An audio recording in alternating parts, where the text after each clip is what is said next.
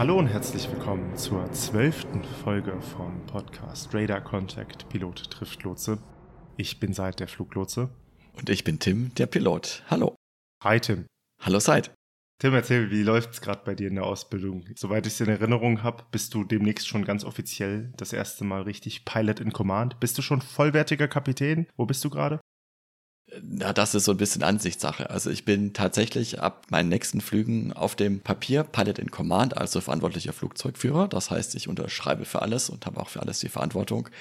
Bin aber im Rahmen des Trainings, also der Ausbildung bei meiner Firma, noch eben nicht fertig ausgebildeter Kapitän. Das ist ja Ziel der Ausbildung. Da habe ich noch ein paar Flüge und ein paar Ausbildungsabschnitte vor mir, wo wir auch noch einige Themen besprechen müssen, wo ich noch ein bisschen was an Erfahrungen sammeln muss und einfach auch unter Beweis stellen, verschiedenen Ausbildern, dass ich das eben alles gut beherrsche, sowohl am Boden als auch in der Luft, aber vor allem im normalen wie auch im etwas stressigeren oder etwas unregelmäßigeren Fall. Das wird noch ein paar Flüge dauern. Ich schätze mal so Mai, Juni wird es dann werden, bis ich dann ganz fertig bin und dann auch ganz offiziell meinen vierten Streifen bekomme.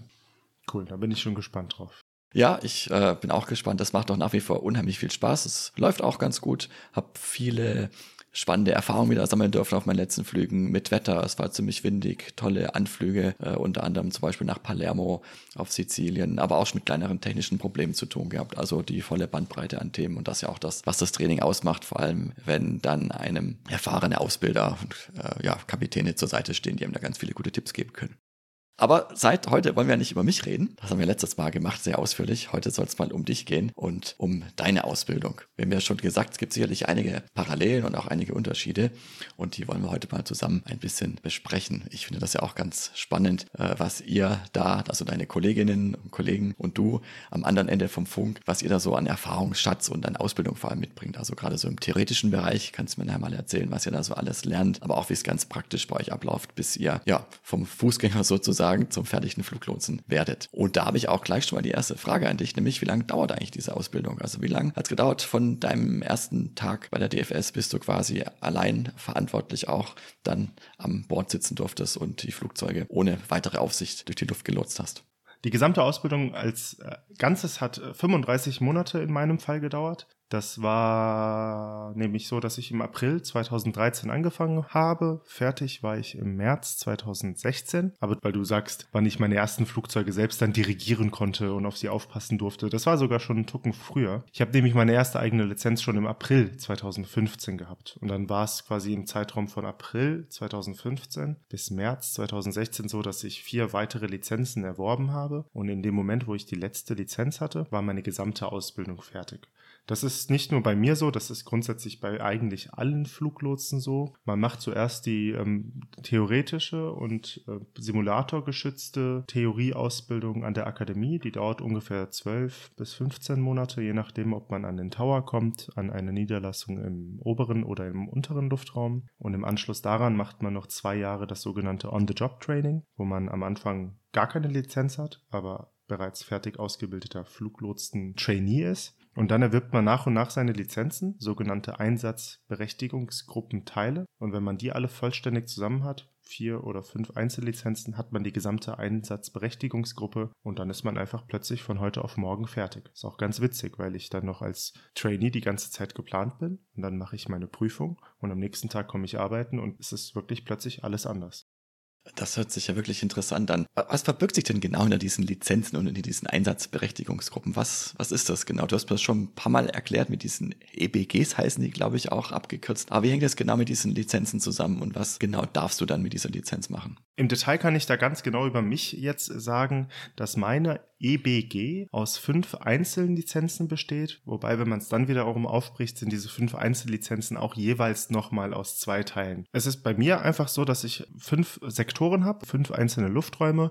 Ich kann ja mal die Namen von den Sektoren sagen. Das ist der Erlangen-Sektor, äh, da über Nürnberg und Hof im schönen fränkischen Gebiet. Dann habe ich den Saale und den Spreesektor. Das sind die Sektoren, die quasi über den Flughäfen und über den Städten Erfurt, Leipzig und Dresden liegen, so ganz grob bis an die polnische Grenze, bis an die tschechische Grenze. Und weiter im Norden haben wir noch den Hafen und den Ostseesektor. Und das sind jetzt einfach nur fünf komische Namen. Das sind so fünf Blöcke im Luftraum, aber die Arbeitsweise in den Sektoren ist wirklich grundverschieden. Also der Ostseesektor zum Beispiel, der ist die Heimat des größten militärischen Sperrgebiets Deutschlands. Das heißt, dort habe ich relativ viel Zeug mit Militärs zu tun. Ähm, der Havelsektor, eins weiter drunter, das ist der über Berlin, der Luftraum. Da ist viel Strecke. Da, ist, da kommen wirklich die ganzen Flieger aus England und aus Amsterdam und die fliegen dann bis Kuala Lumpur, Tokio und so weiter. Ich will es gar nicht jetzt im Detail ausführen. Der Kern des Ganzen ist, dass jeder dieser fünf Sektoren sich von Grund auf unterscheidet und ich muss einfach wirklich jeden Sektor mehrere Monate, viele, viele, viele Stunden trainieren, üben, Verkehrsströme sehen, Besonderheiten des Sektors kennenlernen und wenn meine Ausbilder der Meinung sind, ich habe da jetzt genug Wissen auf diesem Sektor, dann kann ich eine Prüfung Prüfungen ablegen. Ich kann mir grob vorstellen, dass es ähnlich ist wie das Type Rating von euch Piloten. Ihr müsst ja auch den Flieger in- und auswendig kennenlernen. Das machen wir auch.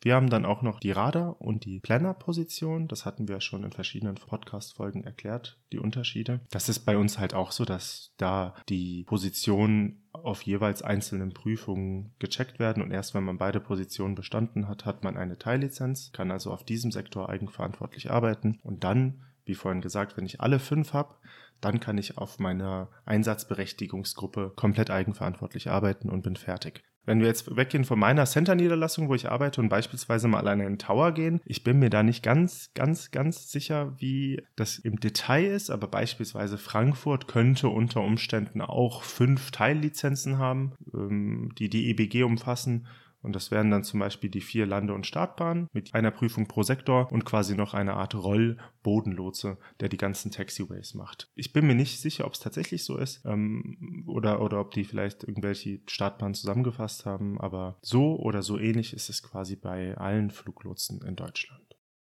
Wie genau läuft denn so eine Prüfung ab? Also bei uns beim Fliegen ist es ja so, wir haben das Type-Rating im Simulator, da gibt es dann einen Check am Ende, das ist eine vierstündige Einheit im Simulator und das Linientraining schließt mit einem Umlauf ab, der aus mindestens zehn Flügen besteht. Wie läuft bei euch so eine Lizenzprüfung ab?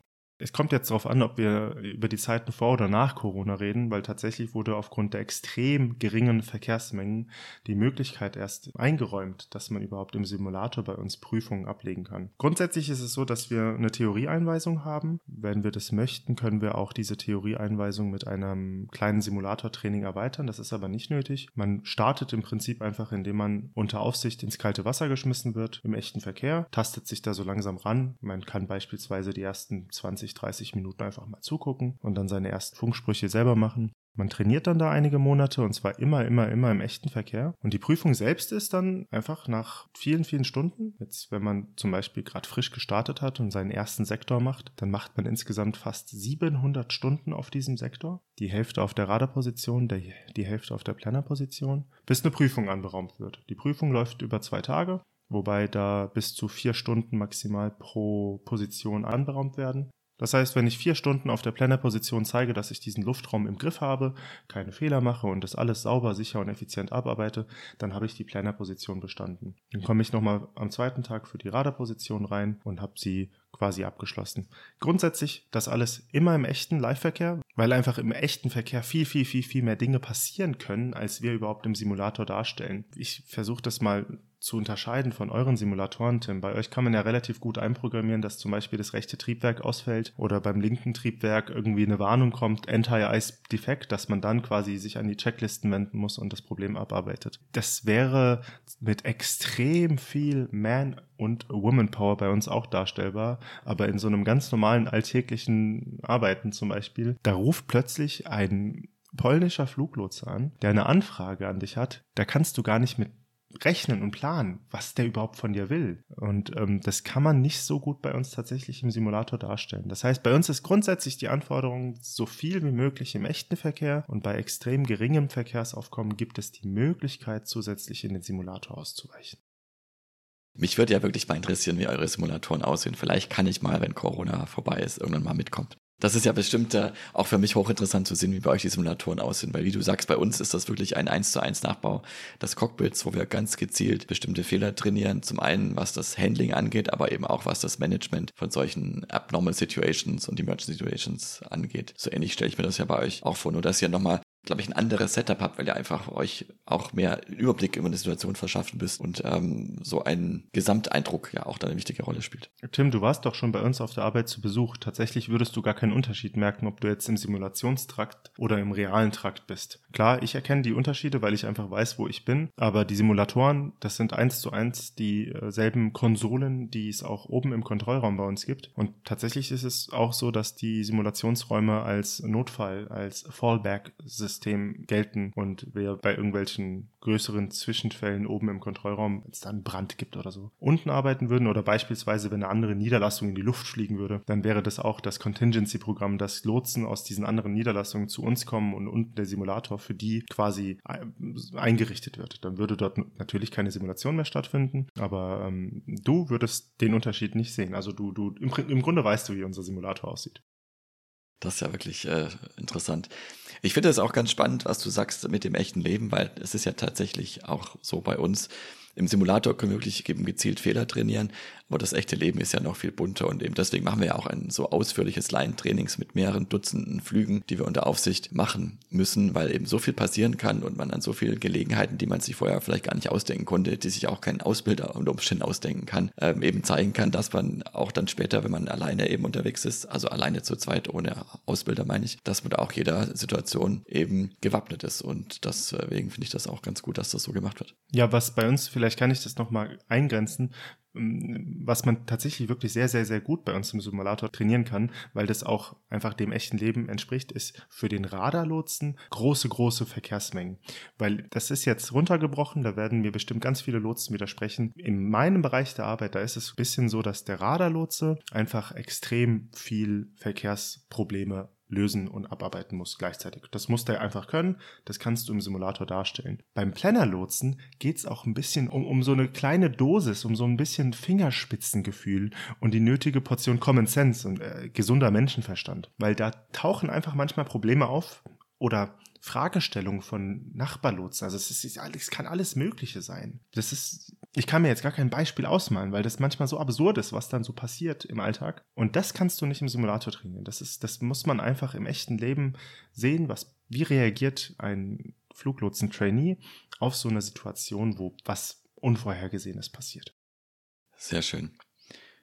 Jetzt ist es bei uns ja so, nach dem Simulator ist vor dem Simulator und nach dem Check ist vor dem Check. Also wir müssen im Jahr mehrmals im Simulator gehen ähm, und auch diese Line-Checks, also die Überprüfung findet auch einmal im Jahr statt. Anders wird die Lizenz bei uns auch nicht verlängert. Also die Lizenz ist immer nur ein Jahr gültig. Wie ist es bei euch mit euren Lizenzen? Haben die auch eine bestimmte Gültigkeit oder ist das quasi einmal Lotse, immer Lotse? Müsst ihr auch regelmäßig wieder Prüfungen ablegen? Ähm, ja, nee, tatsächlich, wir sind nicht einmal Lotse, immer Lotse, so wie bei euch das LBA die ganzen Regularien macht, wie oft ihr in den Simulator müsst und so weiter. Das macht das Buff bei uns auch. Die Intervalle sind bei uns größer tatsächlich. Ähm, ich muss wenn mein letzter Wissensstand mich nicht täuscht, ich hoffe, ich erzähle nichts Falsches, tatsächlich alle drei Jahre in den Simulator für Emergency Trainings. Da habe ich einen kompletten Tag unten im Simulator. Da hatte ich, glaube ich, mal in der Folge erzählt, dass ich unten im Simulator war ähm, und einen Flieger hatte in der Simulation, der ein Fuel Leak, also ein Treibstoffleck hatte. Und dann hatte ich zwei Tage später im echten Training mit meinem Emergency Trainer nebendran einen Flieger, der ein Fuel Leak hatte. Das ist natürlich eine Fügung des Schicksals, wenn sowas passiert. Aber grundsätzlich müssen wir für die Emergencies alle drei Jahre in den Simulator und dann haben wir noch ähm, Simulationsruns für unser Fallback-System. Das ist ein für, für mich persönlich gar nicht so wichtig, weil ich ganz oft Nachtdienste arbeite und in den Nachtdiensten immer mal wieder auf das Notfallsystem geschaltet wird, wenn wir zum Beispiel unser System neu starten müssen. Dadurch habe ich da relativ gute Proficiency. Aber leider zu unserer Schande muss ich sagen, es wäre schon sinnvoll, wenn man noch öfter im Simulator wäre, ähnlich wie bei euch. Gerade die Emergencies, gefühlt kann man die nicht oft genug trainieren.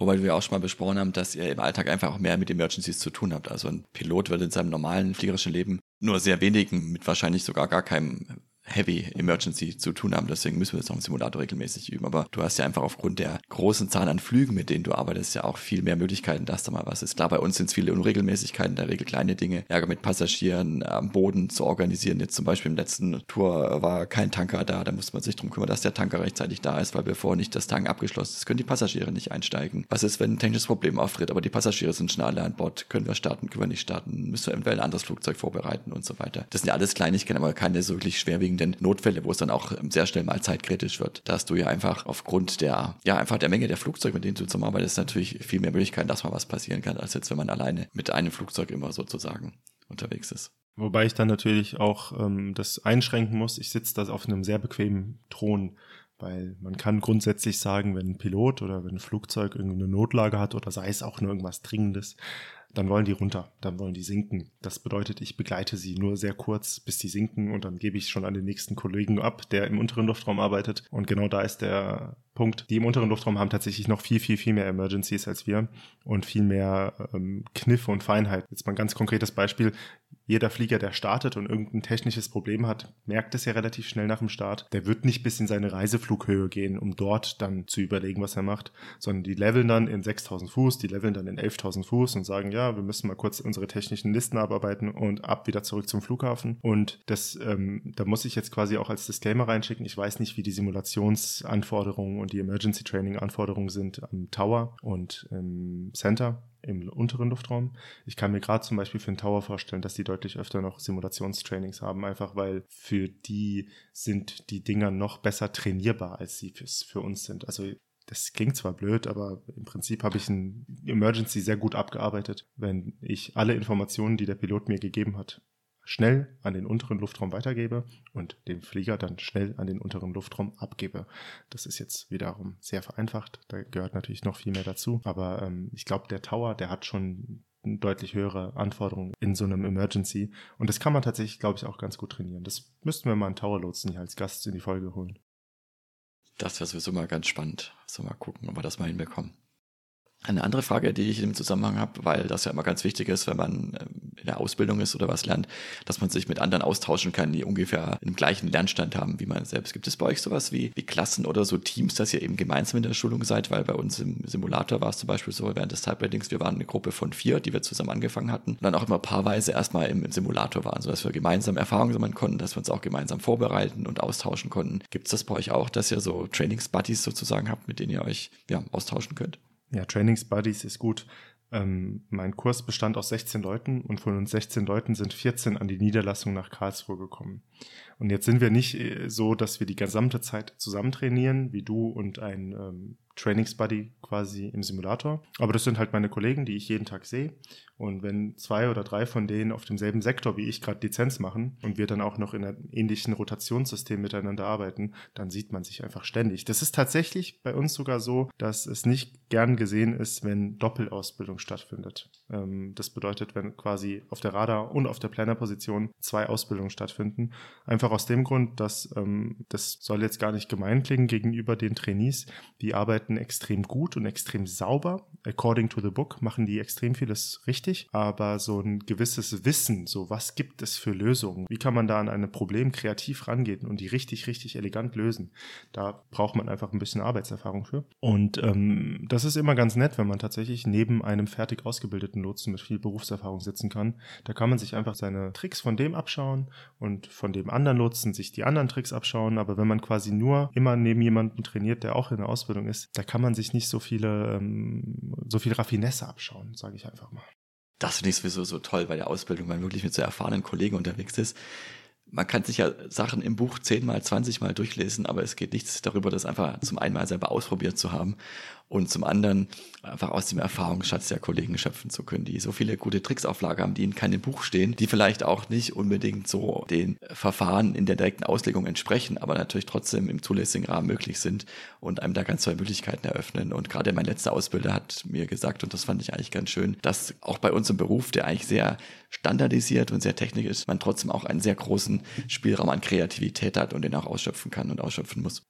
Ja, absolut. Also diese Kreativität, das klingt dann immer so, ich bin jetzt kein Künstler, der Sachen malt, aber ganz blöd gesagt, wenn ich ein Problem habe mit fünf Flugzeugen, die irgendwie alle aneinander vorbei müssen, dann könnte man ja fast losgehen und sagen, es gibt fünf Fakultät verschiedene Lösungsmöglichkeiten. Ich kann den einen hoch machen, den anderen runter, links, rechts drehen oder alle runter. Ich weiß es nicht. Ne? Also das ist, das ist wirklich, ähm, wenn man, wenn man, wenn man da Lust hat, dann kann man richtig, richtig coole Lösungen auspacken und da ist man richtig lang dabei und beschäftigt sich mit dem Problem und dann freut man sich, wenn alle quasi optimal auf ihrer Flughöhe und auf ihrem Direct weiterfliegen können. Was ich gerade wegen ähm, Erfahrung und, und, und, und erfahreneren Lotsen sagen wollte, es gibt da so ein geflügeltes Wort, was sich bei uns Trainees dann ein bisschen eingebrannt hat, weil wir es irgendwann nicht mehr hören konnten. Als Disclaimer muss man vorweg schicken, oft haben wir nicht wirklich sehr, sehr effizient und alles on the point gearbeitet, weil wir einfach noch in der Ausbildung waren. Ja, dann haben wir uns da verhadert und haben irgendwie uns viel zu lang mit dem einen Problem beschäftigt. Und das war dann einfach uneffizient, muss man sagen. Ne?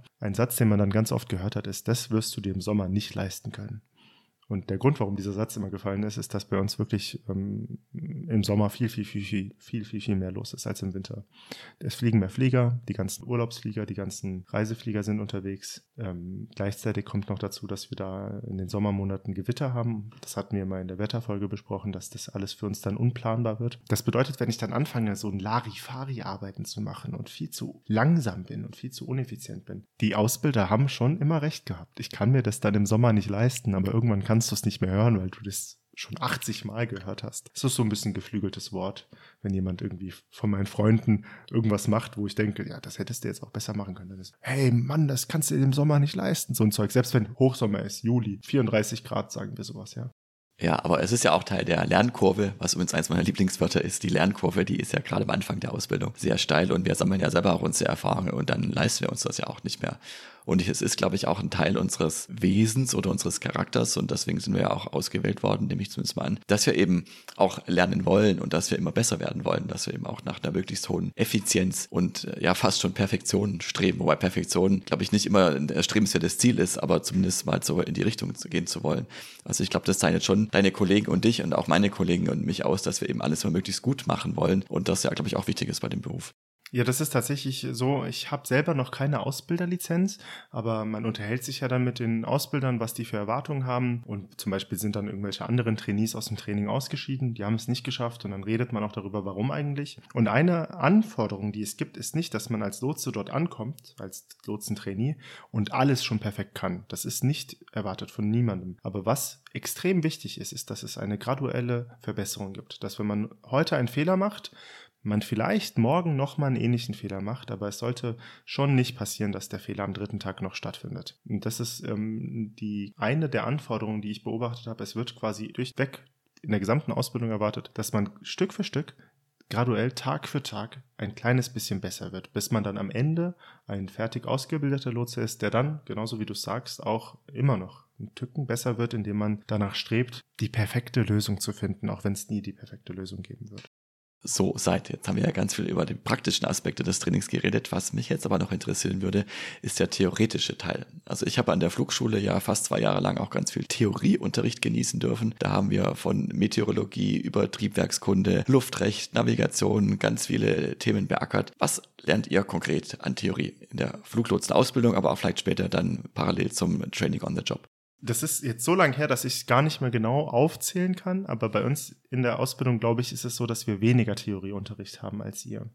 Ich habe ja zuerst gesagt, dass man zwölf bis 15 Monate an der Akademie ist wo man die theoretische und simulatorgestützte Ausbildung bekommt. Und da ist es so, dass die ersten drei Monate des Basic Training sind. Und das ist wirklich ähm, 40 Stunden die Woche im Klassenzimmer sitzen und Theoriewissen mit dem Trichter reingeschaufelt kriegen, ohne Ende. Also da lernt man diese ganzen gesetzlichen Grundlagen erstmal, nationales und internationales Luftfahrtrecht. Dann lernen wir diese ganzen Verordnungen, die quasi uns befähigen, diese Arbeit zu machen, die wir machen. Aber dann lernen wir auch ganz viel navigatorisches, technisches, Luftfahrtenglisch, Meteorologie ist ganz, ganz, ganz wichtig wichtig auch für uns. Ähm, die Sprechfunkverfahren, also dieses komische One, Two, Three, wie man spricht, ne, One, Two, Three und, und dieses, so wie ich spreche auf der Arbeit, das müssen wir auch alles lernen. Und was wir dann aber auch zum Beispiel machen, ist ganz viel über Flugzeuge lernen. Es ist ja ganz wichtig, dass wir wissen, was eure Anforderungen sind. Dass man, wenn man mit einem, mit einer MD-11 fliegt, wenn der Pilot sagt, ja, Engine 2 is out, dass man dann ganz beruhigt sein kann, weil man weiß, die hat noch zwei Triebwerke und wo die sich befinden. Ja, das, also das ist, das ist Zeug, was man ja wissen muss. Sonst kann ich ja meinen Job nicht vernünftig machen. Und man kann grob sagen, diese Theorieausbildung, die ist dreigeteilt. Die ersten drei Monate, wie gesagt, das Basic Training. Danach kommt das Rating A und danach kommt das Rating B. Und ab dem Rating B gibt's nicht mehr so viel Theoriewissen. Also es kommt natürlich immer noch so immer was dazu, Scheibchen für Scheibchen. Beispielsweise lernen wir ganz, ganz, ganz, ganz viele Aircraft Performance Daten wie hoch kann dieser Flieger fliegen, wie schnell fliegt er typischerweise, wie schnell kann er maximal fliegen, wie schnell sinkt er, wie schnell steigt er, was ist seine Minimum Clean Speed, ähm, dieses ganze Zeug zu Flugzeugen. Das, da müssen wir ja quasi im Prinzip jeden Flieger, den es auf der Welt gibt, einigermaßen im Kopf haben. Im Rating A ist es eine Mischung. Da ist man viel im Simulator, hat aber auch noch viel Theorietraining. Ähm, ich würde aber in der Summe sagen, die ersten drei Monate, da ist, ist krass, was man dann an Theorietraining kriegt und was man da lernen muss. Und danach geht's. Ich glaube ich glaub aber trotzdem, dass es bei dir mehr gewesen ist. Ja, es ist natürlich schon mal mehr an der Flugschule, weil bis man seine Lizenz bekommt, muss man auch beim Luftfahrtbundesamt eine Prüfung ablegen. Ich glaube, in meinem Fall waren das noch 15 Fächer, die wir damals über drei Tage uns prüfen lassen mussten. Und dann wiederum, wenn du dann deine Musterberechtigung machst, also dein Type Rating, hast du wieder einen Theorieteil, wo es natürlich darum geht, das Flugzeug technisch gut kennenzulernen und auch die ganzen Verfahren zu lernen. Also das ist ja letztendlich auch eine Theorieschulung, wo wir auch nochmal einen Test machen mussten, um eben zu zeigen, dass wir das Flugzeug technisch verstanden haben.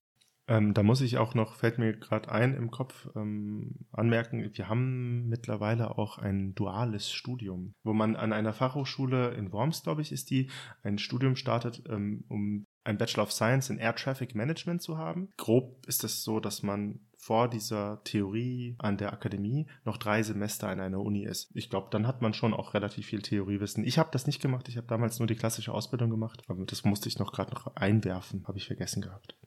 Ich glaube aber auch, dass die meisten von deinen Kolleginnen und Kollegen, genauso wie auch du natürlich grundsätzlich für das Thema Fliegerei und Luftfahrt interessiert. Und auch wenn ihr jetzt keine echten Flugzeuge tagtäglich äh, seht, seid ihr doch alle auch sehr luftfahrtaffin und es ist ja auch ganz natürlich, dass man sich auch in der Freizeit sozusagen einfach berufsbedingt da weiterbildet und für das Thema Fliegerei interessiert je nachdem, wer von meinen Kollegen zuhört, werden dir manche widersprechen. Also es ist bei man, also wir wissen natürlich dieses ganze Zeug, was wir lernen müssen, das wissen wir.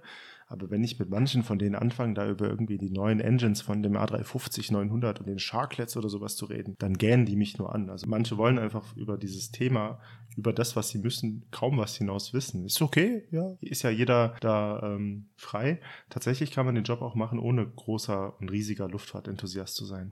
Werden bei euch eigentlich öfters auch mal neue Systeme eingeführt, wo dann auch wieder eine Schulung notwendig ist? Also ich denke bei uns zum Beispiel an die Airbus-Flotte. Vor ein paar Jahren kam der Airbus A320 Neo zu uns und der hat neue Triebwerke, der hat teilweise veränderte Anzeigen im Cockpit.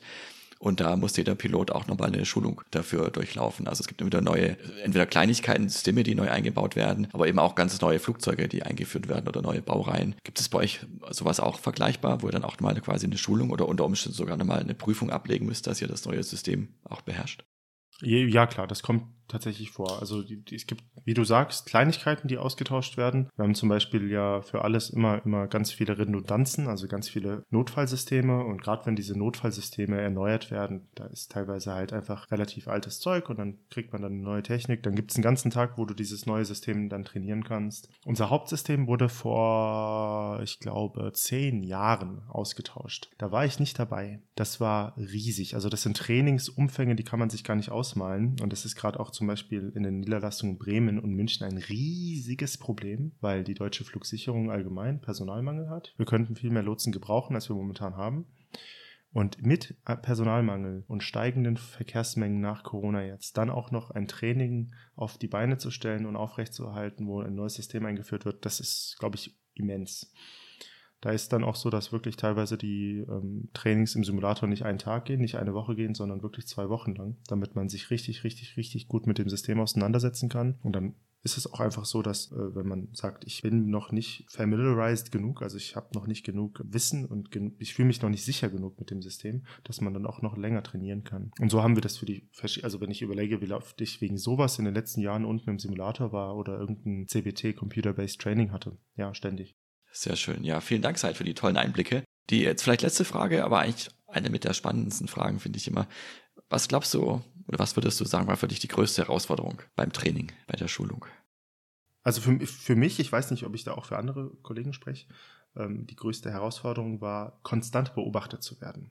Ich weiß noch nicht, ob ich das im Detail ausgeführt hatte, aber ab dem Moment, wo man sein On-the-Job-Training beginnt, arbeitet man immer jede Sekunde, die man trainiert, unter Aufsicht. Also da sitzt dann ein fertiger Lotse, der bereits acht Jahre oder länger seine Lizenz hat und guckt dir wirklich bei jedem Schritt über die Schulter. Denn es ist grundsätzlich so, dass seine Lizenz diejenige ist, die da eingeloggt ist. Das heißt, wenn es einen Zwischenfall gäbe, dann müsste ich keine Rechenschaft ablegen. Natürlich, wenn ich da grob fahrlässig irgendwelche Scheiße baue, da bin ich auch dran. Aber wenn ich einfach meine Arbeit mache und zu schlecht bin, blöd gesagt, ist der andere Lotse, der mich trainiert und ausbildet, verantwortlich. Und dieses konstant über die Schulter gucken, über zwei Jahre hinweg. Und wirklich, also ich meine, das ist ja, ich, ich mache ja nicht eine Handlung pro Minute, sondern ich mache ja 20 Handlungen pro Minute. Und in jeder steckt ja ein potenziell kleiner Fehler, an dem man ein bisschen sagen kann, guck mal, wenn du das so und so machst, das kriegst du ein bisschen effizienter hin. Und das kannst du da noch ein bisschen verbessern das habe ich als ähm, extrem anstrengend tatsächlich empfunden. Aber gleichzeitig schult es auch einen selbst dafür.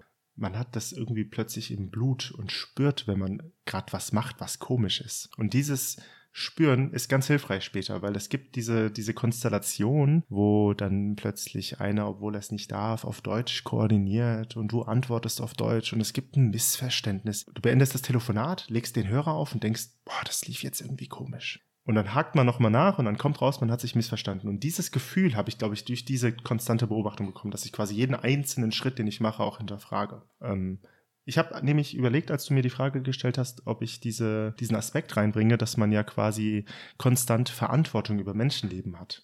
Das ist ja auch eine Riesenherausforderung. Also manchmal habe ich dann so 14 Flieger auf der Frequenz oder 15 auf diesem Sektor da Havel, wo ganz viel Streckenverkehr durchgeht, ganz viel London, Kuala Lumpur, Malaysia, Singapur. Und wenn dann auf jeder Maschine 200, 300 Menschenleben sind, dann ist das eine satte vierstellige Personenzahl, auf die ich aufpasse. Das ist auch eine Herausforderung, aber irgendwie, ähm, irgendwie begleitet es einen nicht so sehr wie diese konstante Beobachtung, dieses Geschultsein darauf, Fehler, die man macht, immer wieder zu erkennen und nicht wieder zu machen.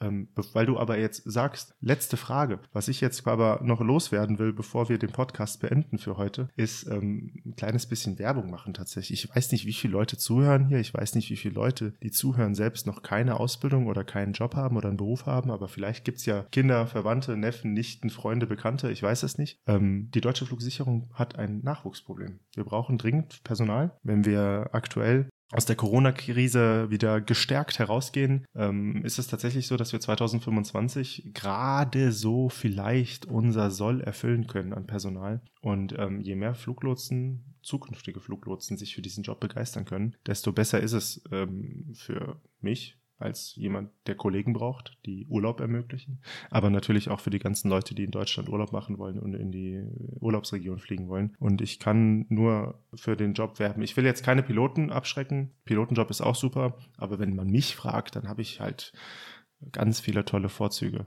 Tim, wir machen jetzt hier kein Konkurrenzding draus, aber ähm, der Lotsenjob ist wirklich ein ziemlich cooler Job. Man hat echt tolle Vorteile. Wenn jemand irgendwie Fragen hat, kann er mich gerne fragen, dann führe ich das weiter aus. Ich möchte jetzt hier im Podcast keine allzu lange Dauerwerbesendung draus machen, aber das wollte ich noch kurz loswerden. Äh, wenn jemand unter 25 ist, gut Englisch spricht, Abitur hat und Lust hat, Fluglotse zu werden, freue ich mich sehr.